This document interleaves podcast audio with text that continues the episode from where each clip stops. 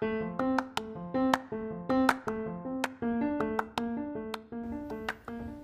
んにちは、さとみんです。今日は物事の本質というお話をします。先日衝撃的な出会いがあったんですね。運命の出会いですね。まあ恋愛の話ではないんですけど。会ったばかりのその彼と一気に話し込んで、まあ、気がついたら3時間ほど経っていたんですね。そんな中で、まあ、話の中で私はもうハッとさせることばかりだったんですね。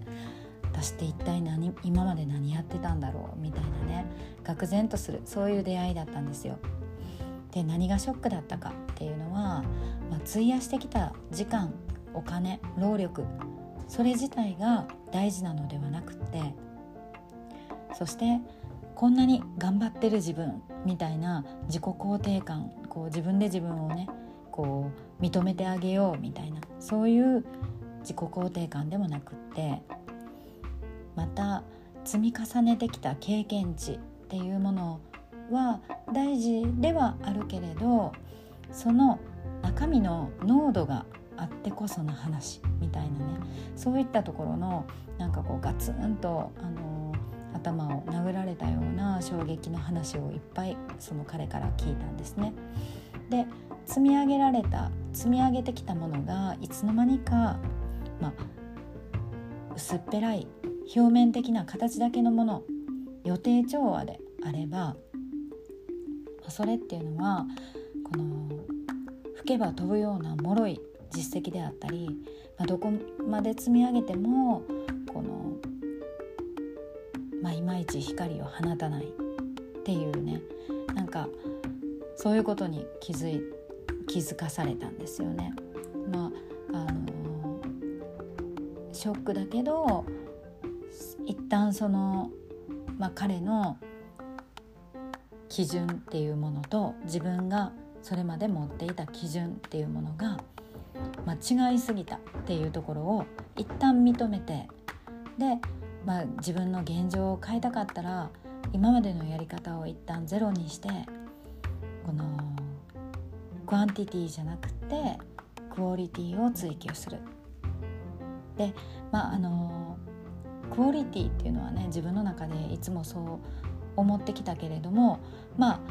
そのクオリティ何をもってクオリティが高いと思うかっていうところの基準っていうのがつまり人それぞれ違うんですよねだから自分の基準がその人よりも低かったというところをあっさり認めざるを得なくて、まあ、ショックだったんですけどもそれはまあもっと別次元で自分の脳みそをこうかき混ぜるシェイクする必要があるんだなっていうことを思ったんですよね。逆に言うと自分のスタンダードっていうものをそれが普通だという基準にしていたら、まあ、その基準が低かったらいつまでもブレイクスルーっていうのは起きないんですよね。まあ、それをあの気づくと結構痛いんですけどもまあ本当にその彼に出会って3時間ぐらいの話の中でね受け取ったことのもう気づきが多すぎてもう本当にその人とのその彼との出会いに感謝することとでそして、まあ、じゃあ自分はどういうふうにそれを自分の中に消化していくのかっていうことにすごく意識をあのなんていうんですかね考えさせられたあの出会いでした。なのでやっぱりこう自分基準のまんまでずっといったらダメなんだなって自分の基準っていうものを常にブラッシュアップして高め続けていくそのためには独りよがりになってはいけないしやっぱり自分よりも基準値の高い人たちに出会いに行かないといけないしそういう人たちの中に自分の身を置くっていうことがすごいやっぱ大事だなっていうふうに思った次第です。ということで今日はまあ、物事の本質というようなテーマでお話ししました。まあ、基準を上げていくということですよね。ということで最後まで聞いていただいてありがとうございます。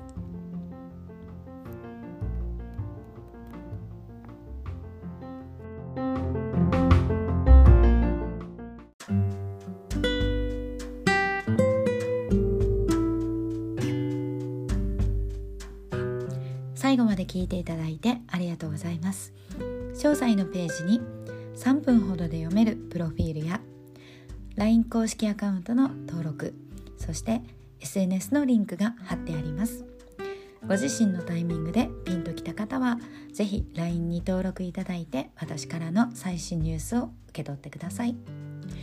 また今回の内容が良かったよと思っていただいたらいいねやチャンネルのフォローをお願いします。私がインターネットを通じて人生の出会いを大きく変えたのでこの出会いがなたにとっても何かのきっかけとなれば嬉しいですではまた次回お会いしましょうさとみんでした。